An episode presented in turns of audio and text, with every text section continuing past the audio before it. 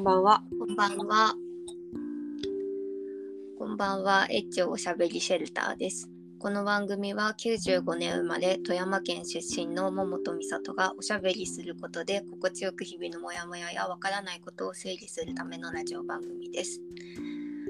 今回は前回の話で話しきらなかったところを話したいと思います。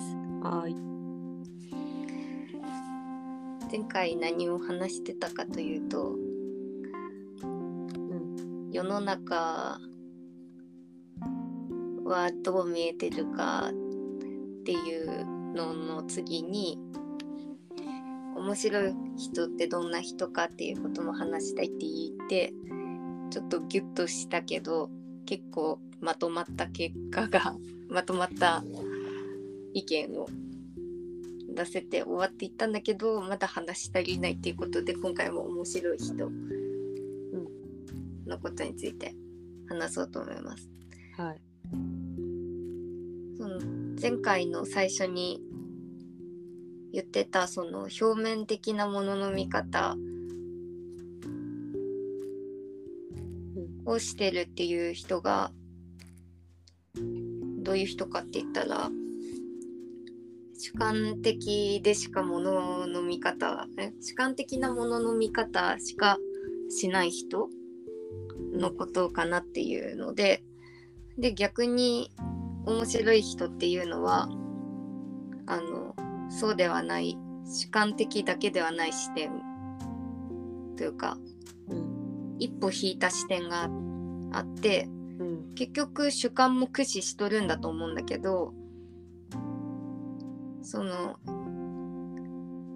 主観っていうのはその感覚的なことじゃなくてそれこそ今までの生活とか自分の環境であの当たり前だって言われてるうん。ことがこの世の全てだと思ってるっていう感じかな。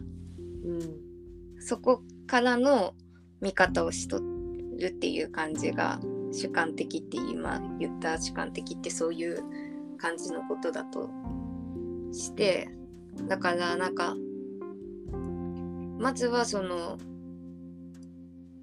自分のその今おる当たり前だって思っとる空その環境とは異質な人が例えばいたとしてもあの異質だっていうんではなくてうん。異質に見えるなっていうのはいいんだけどなんで異質に見えるんだろうとかこういうことかなっていうちょっと一歩引いた目線を持ってる人が優しい人でうん。でさらにどういう人が面白いかって言ったらそこからあの自分の環境で培われたものではない新しい見方をゲットしてる人うん。それででさらにはその独自の視点から過去でも未来でもなく今を生きることを頑張ってる人が面白い人じゃないかっていうふうにうん。思いました。そこをそなんだろう最初のその主観的じゃない見方をするできるっていうのが優しい人の条件だと私は思ってうん。で優しい人からちょっと面白い人まで昇格するにはそのさらにその受け入れた上で私はこう思うっていう見方があってでさらにもっと創造的でもっと面白い人はその自分の視点を使って自分の人生を今の人生をじゃあどうしようってやっとる人。が面白い人なんじゃないかなと思ってうん。そうすると前回言った人が当てはまるんじゃないかなってうん。その阿波安家の人もまあどういう環境で育った人なんか分からんけど阿波安家っていうものは絶対に日本で育ったらないものだからうん。それをまず偏見を持たずに受け入れうん。でそういう見方があるという。そうなんやな。確かに、うん、あ新しい視点を発見しじゃあ自分はどう取り組もうかっていうことが 出てきて行動してるから面白いんじゃないかな。うん、確かにね。あの、うん。この人アワヤスカ以外のいろんなドラッグにも手出しとって。うん。でまあドラッグ経験者からの経験者であるからこその視点みたいなのを持っとるんよ。うん例えばね何言っとったかっていうとうん。なんかドラッグ自体はまあ危険ではあるけどもうんドラッグの依存性を作っとるのはドラッグを危険だって言ってうるさい周りの人たちの影響も大きいっていうふうに彼はうんかんかん考え至っとって、どういうことかというとうん。うーんと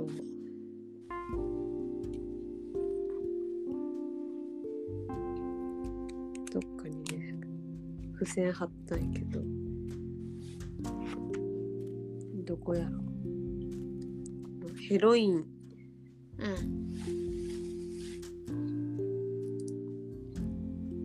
いや違うな。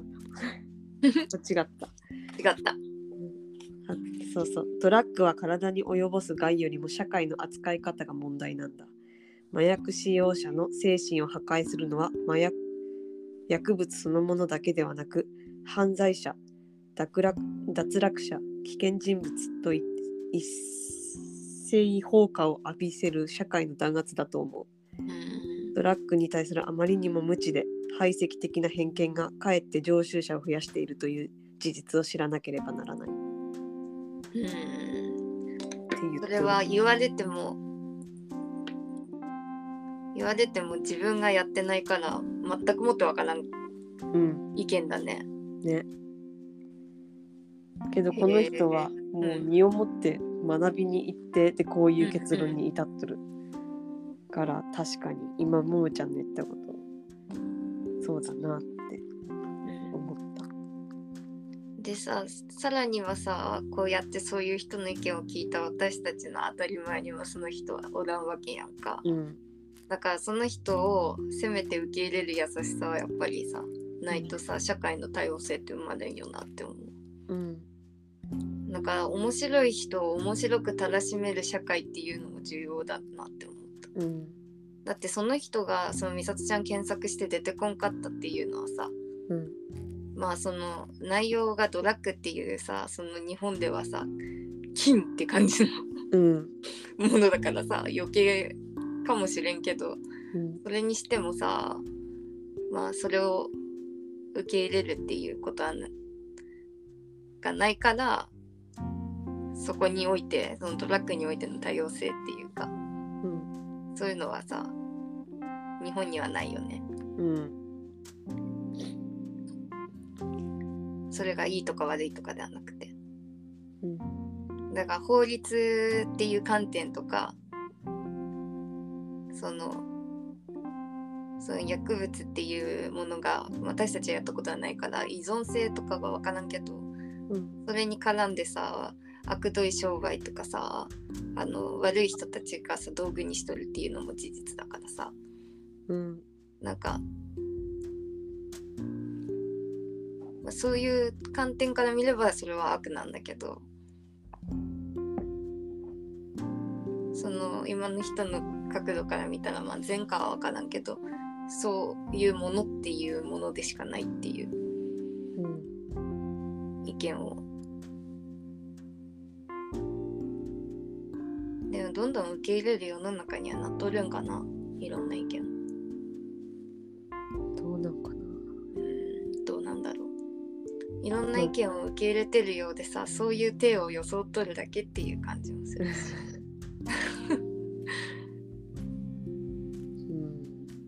うん。まあ出会いやすくはなったよね。インターネットのおかげで、そうそだから求めればもう明日にでも今すぐにでも手に入る世,、世の中なんだよね。ううん。新しい知見が。うん。それをうん。探しに行く人がどれだけおるんかって話やけど、探しにまでいかんだとしてもね。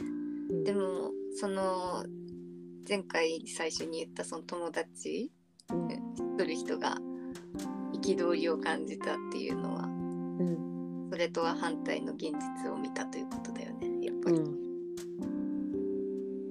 でも私もそのオタク界隈でって話したけどうん。本当になんか自分の主観で言っとってなんかその人の中ではその推しはさ恋人みたいになってるわけよ。うん。だからまあ恋人の浮気は悪みたいな。うん。まあ大体浮気のことが悪かどうかもさそれすらもあれじゃん。なんかさ、でもそんなこと言い始めたらマジで社会崩壊するからね。だからだからやっぱりさ何もかもそうあればいいってもんでもないんだろうけどさ。うん。例えば不倫がさしたらダメってなっとるのはやっぱりさあの私たちのこの社会がさあの整然とあるためにはさきっとそれは絶対そうなんじゃないかなとも思うしさ、うん。うん、なんかその意見が強い人からしたらそれはそっちが強く出るし。だからなんかそういう例えば自分がこグラデーションの中でここだっていう意見があったとしてもこれはグラデーションがあるっていうことを全部認識しとるっていうことが大事だなと思う。うんそうだな。うん、だからなんかそういう優しくないなって思うのはグラデーションをあの見ていないように感じる発言とかかな。うんだから私はそれをジャッジメントと勝手に読んで、うん。めっちゃジャッジされた。って言ってすぐ傷ついとってさ。だからすごい敏感な私それに。うん。でそれのせいで結構あの臆病にあったりしとるとこがあってさ。うん。でその人たちをさ多分私はすごく嫌いなんね。でだから余計に自分はさ中庸とかさそのグラデーションより、まあ、中庸性も求めるしうんグラデーションがあるっていうことも理解したいって思っとるからさ。うん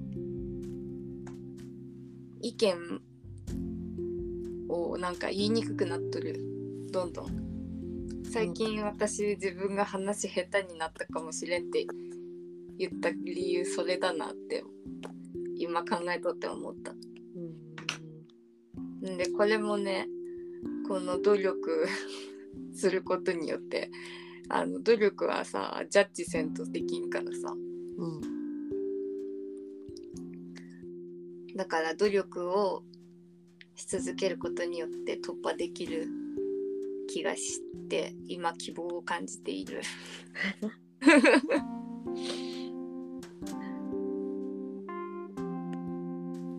そう。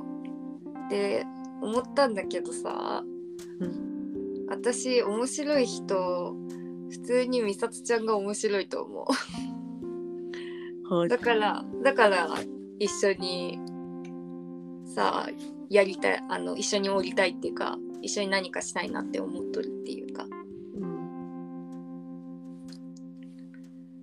っていう美里ちゃんを褒め出す。ま あももちゃんにとっては面白い人だろうね。うん。私にとってもももちゃんは面白い人だからお互いに面白いんだろうね。そうだから私のは話で言ったらだから自分で自分のこと面白いってあんま思わんじゃん。うん。しなんかそれもさ面白いってうん。思われとるとも思わんし、なうんだから逆に自分は面白いはずだって毎日鼓舞しながら生きとるんやけどさ、うん。面白いよ。うん。でも私別に自分が面白くなくてもいいって思っとるかもしれん。うん、私はどっちかっていうとそのさっき言ったいい人って思われたいから意見が弱くな弱くしか出せんくなって話すのが下手になっとるかもしれない。っていうのももともと意見が強いからかもしれない。結構健介くんにねあのやばい人だよって言われたから。それってまあやばいって言うとさダメそれ罰って感じですけど。健介くんもそれを罰一元の意味で使ったわけじゃないんかもしれんけど。結構ねそのあのそういう面でね私はまやかしさんから健介くんは。なんか社会であの真っ当な人間っていう観点がね健介くんはすごく強い。だからすごくねはみ出したことせんし人前で喋らんし。うん。本当はもっと面白いにって思うけどでも健介君のプライドってこういうことなんだなって。うん。で私はそれを尊敬しとる。普通に。だから人に面白くないって言われても私は健介君の面白さを知っているって思っとるしなんかそれってなんか人に認められたから価値があるものじゃなくてうん。健介君は自分の生き方をしとるなって思うしそれに対してまっすぐだから私は人がにいい人って思われたいっていうそれも健介君にいい人って思われたいとか美里ちゃんにいい人って思われたいとかで人によって意見が変わったりするから態度変えたりして八方美人だったりするから。でも健介君はあのいつも一定を保ってとるというかうん。その外面に対して、まあ、そりゃ外面家族とか私とか違うけどその例えば美里ちゃんのことが外健介君からしたら外面だからさ。うん。それを崩さない。すげえな。そういう感じを感じる。自分だけで楽しめとるんかな。うん。私が多分なんか自分を鼓舞しとるのはさうん。自分は面白いって分かっとるけどうん。それを周りに伝えてで周りも楽しいって思ってほしいって思っとるんよ。うん。面白い、でも伝わらんからうんなんか自信なくなってきてうん。面白いはずないけどなってなんか自分を疑って。うんけどやっぱ面白いからうん。いや面白いんだけどなってなるほど。思っとるっていう状態。美里ちゃんの行動原理はそれなんだ。うんシェアしたいけど上手にできないっていう。そういうジレンマ。私の自信を失わせたり、それに対して私は美里ちゃん面白いと思うかうら、ん。だから自信を上げて引き出してくそうそうそう。引き出してくれとる。私は多分いい人になりたいから。うん結局人のために生きたいんだって思うんだけど、うん。何が人のためになるかわからんからうん。美里ちゃんは面白いことを共有することがうん。自分にも人のためにもなるって考えとってうん。でそれは激しく同意だなといつか思ってうん。もう長らく自分の意見にみたいになっとるからうん。もうそれは美里ちゃんから受け継いだものというか自分のものだって勘違いしとるような気がするけどうんだいぶ自分のそのやろうと思ってる行動原理のあの原点のところに美里ちゃんがおる気がする。うん。だから私も結構自己完結した人間だったんだけど、でもいい人に思われたいから。うん。だからあの勉強だけは頑張るとか、うん。そういうことでそこって達成されてきとったんだけど大学に行って絵描き始めたく時からそれが何かわからなくなったんよ。映画勉強とは違うじゃん。その学校のでも学校の成績いいのはいい人かわからんけど。でもその学校の中ではいい人じゃん。それ。成績がいい人がいい人じゃん。そうやね。であのきあの礼儀正しくきちんと先生のはみ出しも先生が気に入られとってみたいな。うん。優等生。そう優等生よ。うんなんか大学に行ってから優等生になり方がわからなくなったんやそうよね。で、まあ、美術の大学だったせいもあるけどさ変な人ばっかやんかやっぱ。美里ちゃんも含めたけど。う んだからさ、それでさ変な人がいいんだってだってさ今までのさ私の価値観とは違うわけよ。優等生がいいっていう 価値観とは。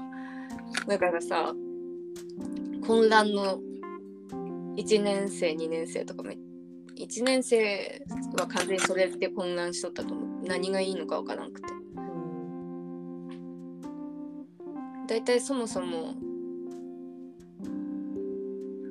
そんな私がよく美術の大学行こうと思ったなって感じですけどね。だからやっぱおかしいんだけどね。だからどっかネジはおかしいんだよね最初から。うん。そうや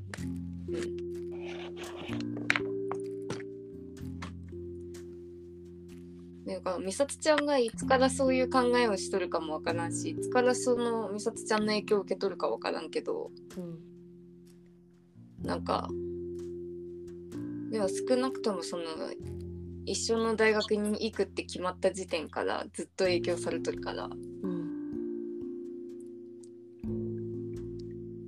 すげえ。そう。知らんかったんな当時は でも自分でも分かってないから説明できんかった当時は多う分、ん。まあ、その美里ちゃんに限らずさ絶対さそのいろんな人の影響を受けながら生きとるからさ。うん。そので美里ちゃんはすごい濃厚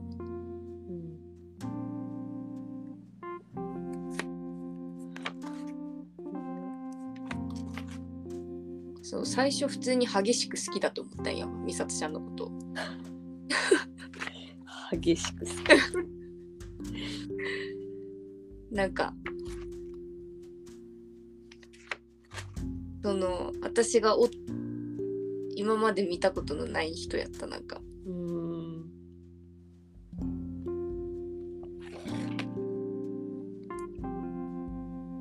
ね。うん。あれやっとったんや当時から、そうさ。うん。そうさ。私も友達なんかさ昔から友達になりたいけどうん。けどなんか高嶺の花みたいな人がうんちょくちょくおったけどうん。ももちゃんもそうなる人かと思っとったら仲良くなれたっていう感じやった。最初。そんなことがあったの、そんな思われ方してた？うん。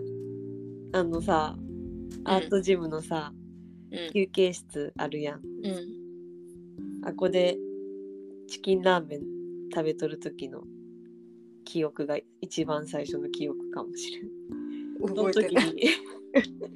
誰が食べとるん？チキンラーメン。もももちゃんが食べとった。えー、私チキンラーメンなんかアートジムで食べとった。うん。写真あるからえー、私はその記憶が一番最初になった。なんかそうなんこういう時があったっていうのを写真を振り返る時に何回か見とるから、うん。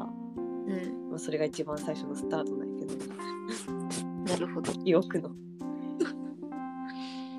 なんかさうん。綺麗なさうん。人やった。その写真。高嶺の花感あっなんかさ清潔で白くてうん前髪が綺麗に切り揃っとる。そうそこを意識してましたか。ら綺麗な子。でもこういう子は友達になれない。なりたくてもなれないタイプっていう感覚は。でも確かにそれキーワードかもしれない。私も美里ちゃんはうん。なりたいかわからんけどうん。友達になれない？なれないタイプって感じ。だからあの面白いって思ったのかも。うん。あとさ思うんだけどさその美里ちゃんのさ顔のタイプの要素にさ私自分の顔全然好き。そういうなんかタイプとかさやっぱ自分のそのツボっていう意味では全然好きじゃないからさ。うん自分の顔はもちろん好きなんだけど自分の顔として。うん。でもなんかそのツボっていうんではさ好きじゃないけど美里ちゃんのさツボの要素にさうん。あの私の特徴がさちょっとあんねか。うん。口大好きやしうん目も好きやし結で構私も美里ちゃんがそうだなって 最近やってくれた。最近不意を書いとった時にうん。あれ？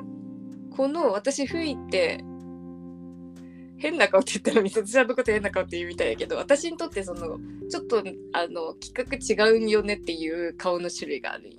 うんで確かに美里ちゃんもこの種類だと思って あの不意とすごい美里ちゃんが似とるわけじゃないんだけどなんかねその規格外だなって思っとるその感じが一緒だっていうことで最近気づいた。んで美里ちゃんも私の顔の要素でそう思っとるとはあるけどうん私もだったんだって最近気づいた。足も好き。ふいの顔見よ 私の美里ちゃんの一番最初の記憶はう。なんかいきなり いきなりすごい勢いでなんかうん入ってきたっていう感じ？新規とね。そう新規ちゃんとうん。ズカズカって入ってきて今までおらんかったタイプというかうんなんか私から見てあの新規ちゃんと美里ちゃんは、まあ、ギャルまでいかんけどうんちょっとなんかあそのこう優等生から見たら異端児みたいな。なんていう？ギャルっていうとあれなんだけどギャルギャルしい格好しとるからって意味じゃなくてでも言ったらギャルって感じかな。そうやね、陽キャンの気はあ当時は強かったかもね。そう。だからうわアートジムが陽キャに侵略されるみたいな。なんていう陽キャはさやっぱエネルギー強いからさ。うん。っていうかさ大体さ美術とかやっとるやつなんか陰キャしかおらんやん。私もだってさ陰キャの中のなんか陰キャの園みたいなのとったんやんか。陰キャの中でもその学校の美術部とかじゃなくてその美術の塾に通って美術の大学に行こうと思うくらいの志高き陰キャの陰キャのなんかあそのすごい人たちが集まってきとって私すごいアートジム好きだって思っとったのにうん。そのなんか違うの来たみたいな。すごいなんかもう受験間際になっとたって入ってきて。んでまあどうせ下手くそなんだろうって思っとったのにうまいみたいな めっちゃうまいって思って。やばい負ける頑張らんなみたいな。っわお。すていうかごいな。すごいプレッシャーだった。そう美里ちゃんもさうん。あの東大行くって言ったらさ、うん。美里ちゃんが受かって私が受からんかったらマジで私のさなんか2年間返すみたいになるやんって思って。絶対それだけはもう絶対に許せんと思って。もう美里ちゃんに勝ちたいっていうかもう美里ちゃんが勝って私が勝たないのはなしみたいな 私が勝って美里ちゃんが負けるあのじ私が合格して美里ちゃんが不合格はよくて2人とも合格もいいんだけど私が不合格で美里ちゃんだけが合格するのは絶対になしだって思っとって だから絶対に合格しようってなったうん。でそれもあのいい心を与えてくれとったかもしれんうん。そうやね。うん合格できたし現にね。はあ。そんなことを考えてたなんてつゆ知らず。うん隣で書いたこともあったね。うん、だからすごいいつもすごい美里ちゃん入ってきてから常に意識しとったあ、そうなんや。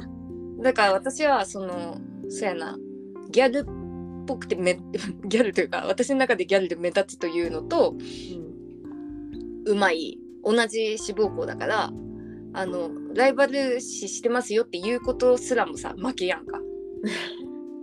だからそんなこともさ言えんじゃん。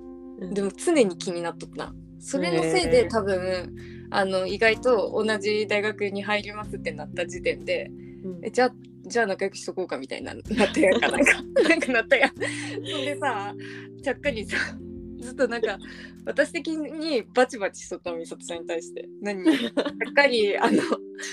あの一番最後のさお別れ会のさアートジムお別れ会の時さ横にさ、よ横でめっちゃ仲良くそうにさうちらのネタやの、それ。なんかなんかずっと二人組でしたみたいな雰囲気がさ。ハード作って。そう。これやばい写真だなって私思ったあの写真。これあれはあの女子のやばい写真で急にあの物語作り変えとるからあの人たち。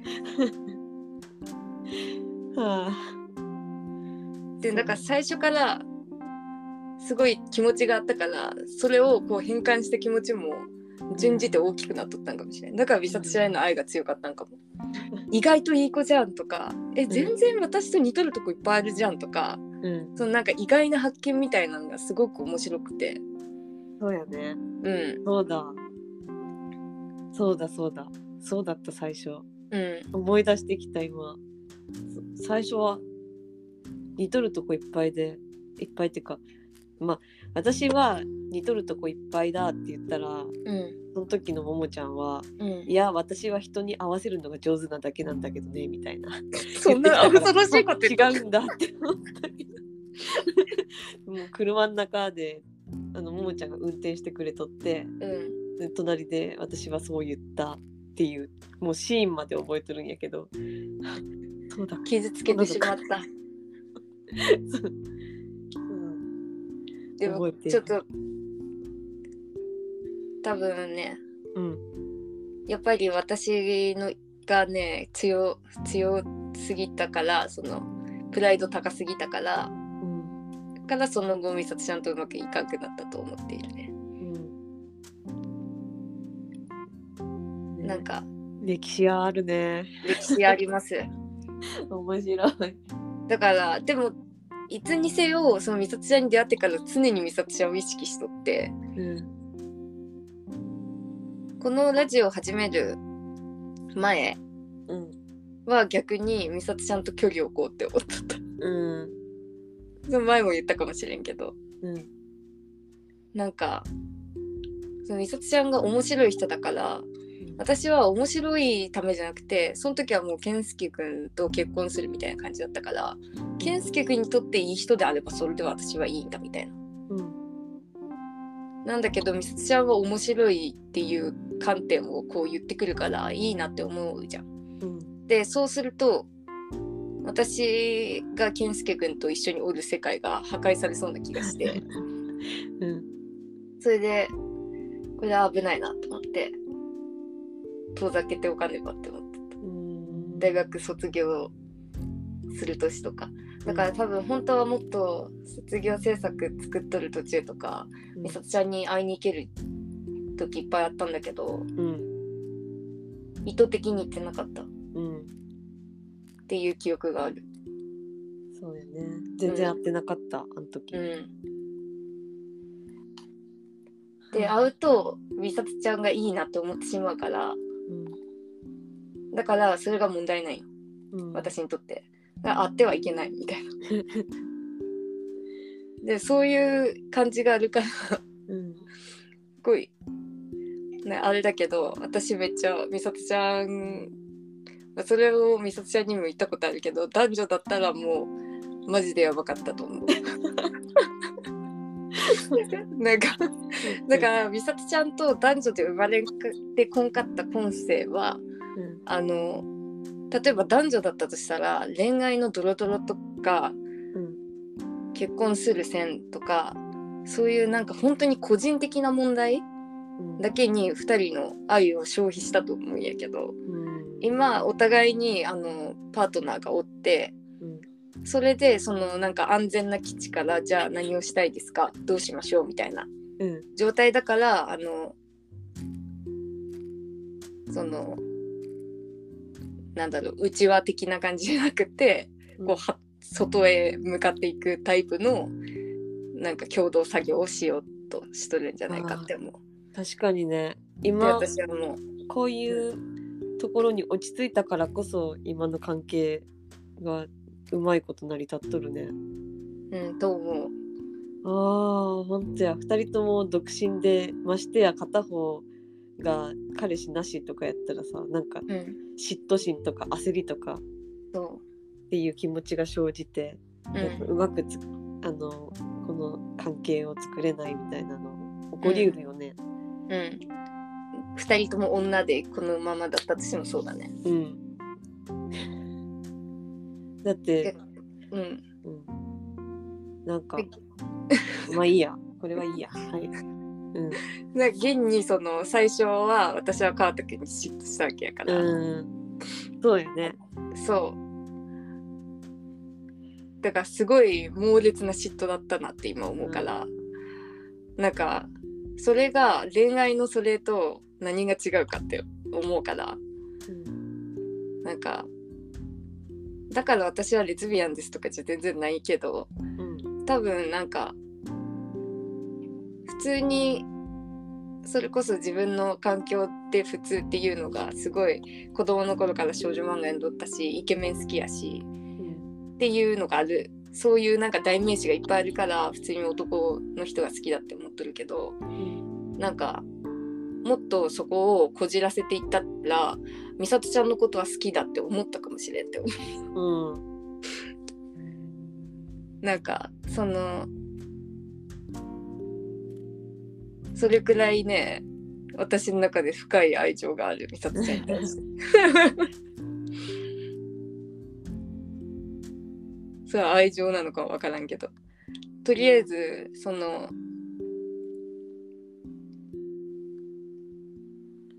なんかもっとドロドロした話になってしまった。美里ちゃんのことを面白いって思う理由を言ってなんか変な空気になる回を予想したんだけど過去引っ張り出してきてうん。紹介してしまった、でもなんかその美里ちゃんとの関係性があるからこそなんかうん。あの女子2人の友情のなんか美しさっていうかうん。なんかそういう作品って結構あるけどそういうのに特別視する思いがすごくあるうん私もそれが何かって言ったらなんかまあその最初美里ちゃんと出会った時にめっちゃあのパフィーめっちゃ聞いとったけどパフィーもそうやし、うんなんか「下妻物語」っていう映画を私はずっと愛しとるんやけど高校生の時から。なんかあれもしかも桃子っていう名前なんよ主人公が。うんで可愛くって面白いから子供の時から見とったんだけど。てかそああいうか世界観がうちのお父さんとお母さんが好きだから DVD があってめっちゃにす何回も見てきとって。で見るたびに感情が変わって自分の女の子としての成長段階に合わせて。うん。その自分が他の友達とどういう関係を築いとるかとかさ。うんそういうところに合わせてそので、まあ、美里ちゃんと出会う前も、まあ、陰キャやからさ そんなにたくさんの人とわーわー喋るっていう感じじゃなくてさ一人とかさ二人の女の子と小さな世界っていうかその中でしか共有できない共通言語みたいなうん。世界でしか友達関係っていうのを築いてこんかったからうん。なんかそういうものの美しさとか特別感とかキラキラしたもの？うん。女の子のだけのものみたいな。うん。そういうのを私はあの楽しめるしあの理解しとるっていう感覚がある。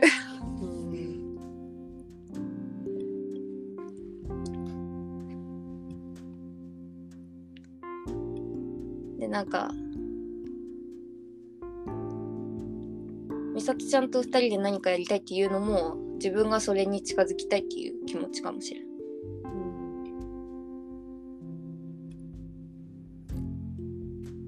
女の子二人のキラキラなそ関係。うそう。うん。そうだね。うん。だからまあここがシェルターっていう名前だけどさ。うん。なんか本当に美里ちゃんは私のことを面白いって言ってくれるってもう分かっとるって感じがある。うん。安全地帯よね。そう。何を言っても大丈夫みたいな。うん。そういうのがなんかあのそういう人が恋人になって家族になったりうん。普通だったらするっていう感じがするだから私は現に健介君にもそういう感情があってうん。でも人が違うからこうカバーされとる部分が違くて健介君にカバーされとる部分と美里ちゃんにカバーされとる部分が。うん。でこういう人間の数って多分増やしたいと思っても増やせるもんじゃなくてうん。そんなに簡単にこういう関係にってなれんから。なんかそれこそなんか自分の主観で認められなかったなっていう意見でも受け入れるっていうことが必要でしかもそれに対してなんか裏切られんっていう自信があるっていうかさ。うん。なんか優しさや優しい世界。うん。そうだね。うんもう確信持っとるもんね。うん。この世界はなくならないっていうか。うん。そう。なんか私と美里ちゃんが何者にならんにもならんかったとしても。全然大丈夫というか。うんうん。面白いのには変わりない。そうそう。のが続きそうってね。うん。思うねだから自信なくなったらそのことを思い出せれるというか。うんだからここがシェルターなんよな。うんは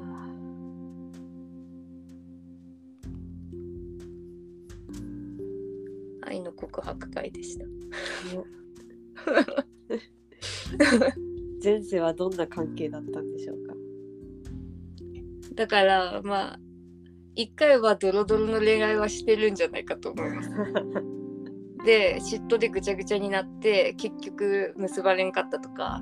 うん。なんかそういうことしてもさ別に人生に対してさ不利益しか被らんやん。うん。だからこの関係をよく消化するために私たちはい生まれ変わってきたんじゃないかって ちょうどいい距離感の女同士として。去るべきにあらむやな。あ言ったぞそれ。覚えておきたい古文単語。うん。前に聞いたやつ。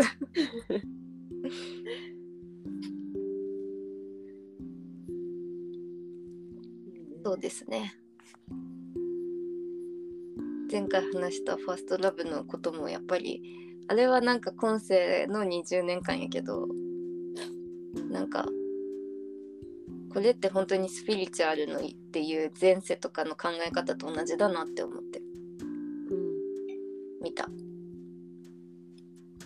あそうこれあれがそれを言っとったかわからんけど私が感じたことはそうだなって思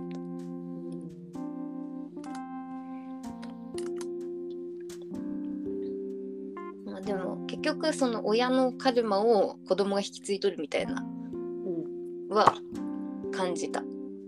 それも。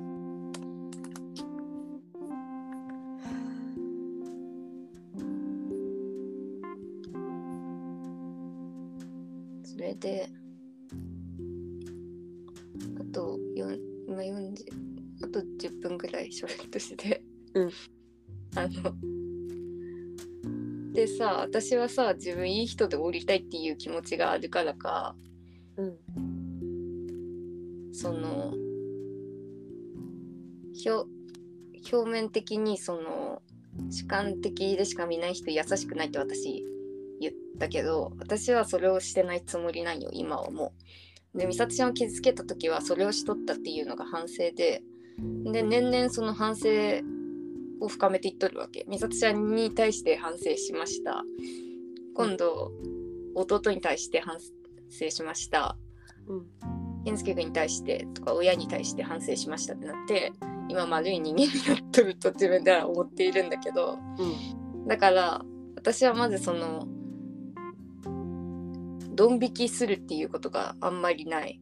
そのドン引きだよねとかそういうことを使って話伝わりやすくするために表現することはあるけどこんなことあったんでドン引きだよねみたいなうん。話をするけどみさとちゃんってなんかそういうドン引きする人とかものとかあるのかなって。おー。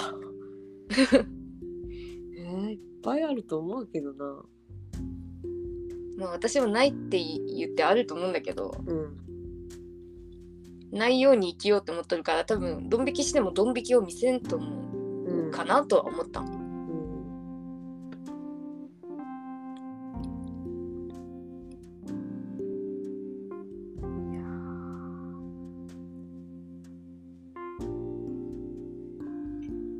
なんかありえんとかさ受け入れたくないなとか。ー え臭いものとか？嫌だ。あー。嫌だね。うん。受け入れんな。受け入れようとも思わん。臭いものってひ人？臭い人。昨日もさうん。薬局に買い物に行ったらさうん。えらい脇の匂いがする。うん。大きな人がおって。うん。あれは受け入れんなって思ったよ。一緒に住むとかはできんな、そうですね、うん。それ。なんか気持ちよく暮らしたいからさ。うん。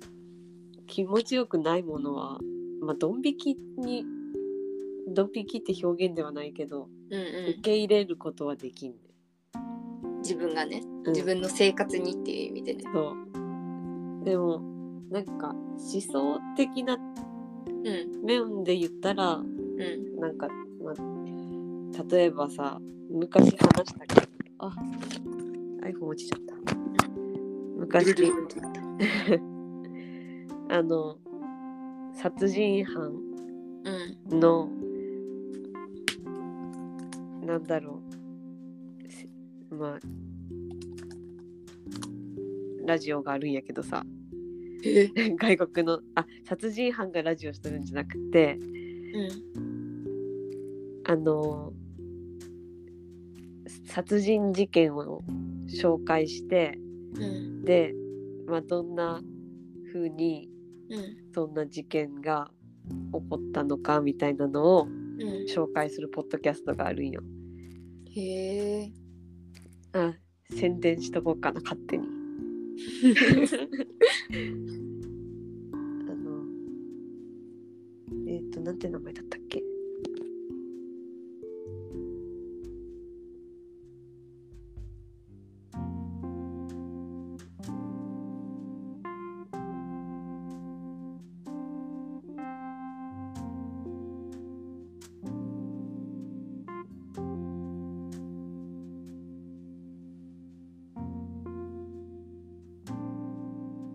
んでました。ほい。ハンニバル・レクチャー博士っていううん。ラジオがあって、うん。まあ、そそのラジオでうん。凶悪発殺人事件とかうん。の紹介をしとるんで。うん。でまあそれを聞いとったらあの思ったんやけどうん。なんか殺人犯がなんだろう、あの人あの人っていうか人間を殺したいとかうん。人間を殺してうん。えっと例えば体の一部をコレクションしたいって思うってさうん。なんだろう。世間一般の価値観じゃなくてその人の中から生じたうん。感覚美しいって思う気持ちうん。じゃん。それって本物だなって思ってうん。その美の感覚って。うん。なんか植え付けられたものじゃなくって。うん。周りに回って歪んだそういう美の感覚がその人に行き着いたんかもしれんけど、うん。けどなんかダメって言われることをなんか、したい？うん、したいっていうか自分だけがいいって思える。ああのを自分だけがわかる。うん、自分だけが分かるしそれを実行しようと思えるぐらい強いっていうのっうて、ん。なんか、うん貴重な感覚なんだろうなって思って。うん。そこにドン引きとかはないな。なんかいいなって思いながら聞いてしまう。よくないけどね。確かにわかるかも。でもさその面白い人たちに共通することにさ変態性っていうのはあるかもしれん。うん。そうね。変態なまでにそこへその気づきを得てそれに確信を持ってやれるっていうことはうん。なんかそれを持ち続けとってでその普通の世間一般というかそういう感覚から見ると変態に見えるというかさ。うん変態の良さあるよね。うん。そういう意味でその感覚はいいっていうふうに感じるっていう。うん。なんかうん。探求してんなって。うん。自分の興味を探求するって楽しいよねって。うんうん。なんかじゃあ私もやっていいかなって思っちゃうのがちょっと危ないかもしれんけど、うん。うん、世の中って、まあ、ダメなことやけどうん。できんことはないなって思思える。うん。うんそうだねやしうん。もう危ない。どんどん危なくなっていくけど。うん。そうやって取り締まる人にバレんければ、うんどんだけでも楽しめるなって。思えちゃう。っていうかまあ犯罪者の心理ってそういうことだよね。そうね。危ない危ない。これはマジであうん。の社会を、あの傷つける考え方になっていくわ、うん。そのためにそのねあの法律があるんや。うん。社会が危険にならんためにみんなが安全に暮らせるために。うん、だから割とこれし思想っていうかうん。感覚うん。人の感じることにうん。関しての許容範囲はうん。広いかも。ドン引きっていうものはないかも。うんうん。それが美里ちゃんの面白いところだねうん。だからこそなんかその新しい変態を見つけてくるっていうか。うん。でしかもまあ自分でもやってみようって思って実践してみてでその内容を共有してくれたりするじゃん。そのうん、特に食のことに関してはそうじゃん、最近そうやね。うん。ここす数年間はずっと食がテーマやね。そのさ私がさそのファーストラブの感想をまとめようって思ったんって、うん。自分のためにもなるしまとめることによって人のためにもなるって思えたからなんだけど。うん。美里ちゃんはそれが結構自分のためにしようっていう気持ちが強いからもともとそれをやっとるっていうかさ。うん。一回得たものを全部取り入れようみたいな。うん。それが美里ちゃんのいいところっていうか、うん。面白いものを逃がさないうん。秘訣みたいな。そうだね。風に感じる。うん。だからもう感心する本当に。あのぴっちり書かれた ノート。ありがとうございます。書き始めるもん。でもさ本気でさ得ようと思ったらそうするのは必然だなってやっと気づかせていただきました。そうですか。私も本気の時はめちゃ書きます。うん。でもあの人生の全てに本気になれるわけがないじゃないかといううん全ての関心に全部フォーカスするわけにはいかないじゃないかっていう諦めっていうかさうんそういうのがねあったんですけどそれを取り払おうっていううんあのマインドを最近ゲットすることがうできる、ん。そして改めて美里ちゃんに尊敬のわ意を もともとこれは美里ちゃんがやっていることではないかと思ってお。うん。確かにそうすれば16時間断食もしようと思ったりするんだと思ってさ。うん。私それは頭の中にちらっと思っとって16時間断食にに関して何も見てないけどね。今そのようなことをしている。おー。うん。また感想が生まれたら教えてでもそのちゃんとやってないな何かわからんただのなんか長めの断食みたいな。うん。16時間以上だしその16時間断食はどういう効能があってうん。どういうリズムで逆に食べる時間がどうなんかっていうのが知らんかな。うん。まあ空腹の時間がどういう、うん、感覚をもたらすかっていうのがうん。なんかわかるよねうん。長い間断食をすると。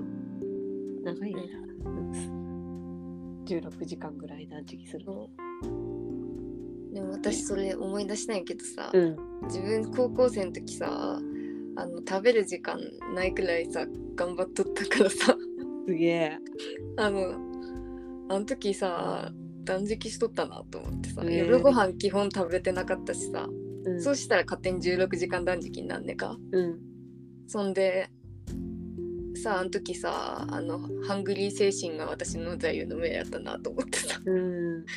ハングリー精神っていうのはハングリーだからハングリー精神が湧くんだっていう理屈をもとに私は自分がハングリーであることに誇りを持っとった。えそうお腹がハングリーであることに。ー 自分のハングリー精神の方に誇りではなくて。うん。でその感覚を今あの16時間断食もどきによって思い出しとる。それによって多分昔の話をしてしまったのかしら。そうかね。うん。もう座右の銘2つ出たね。うん。昔のものと今のもの。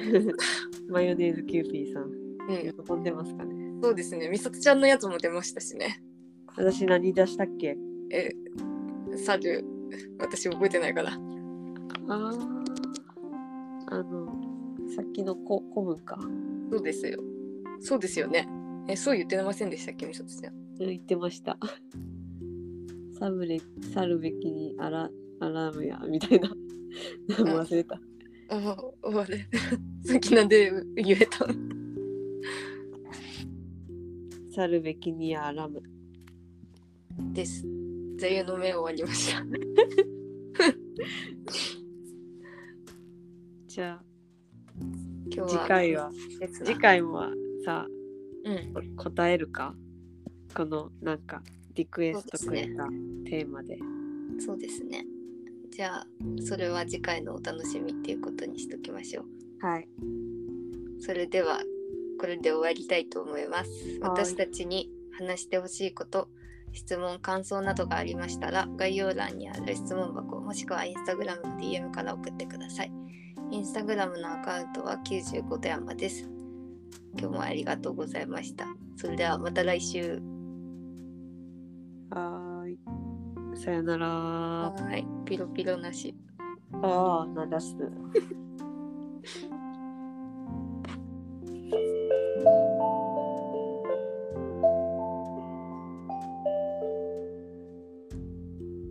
さよなら。さよなら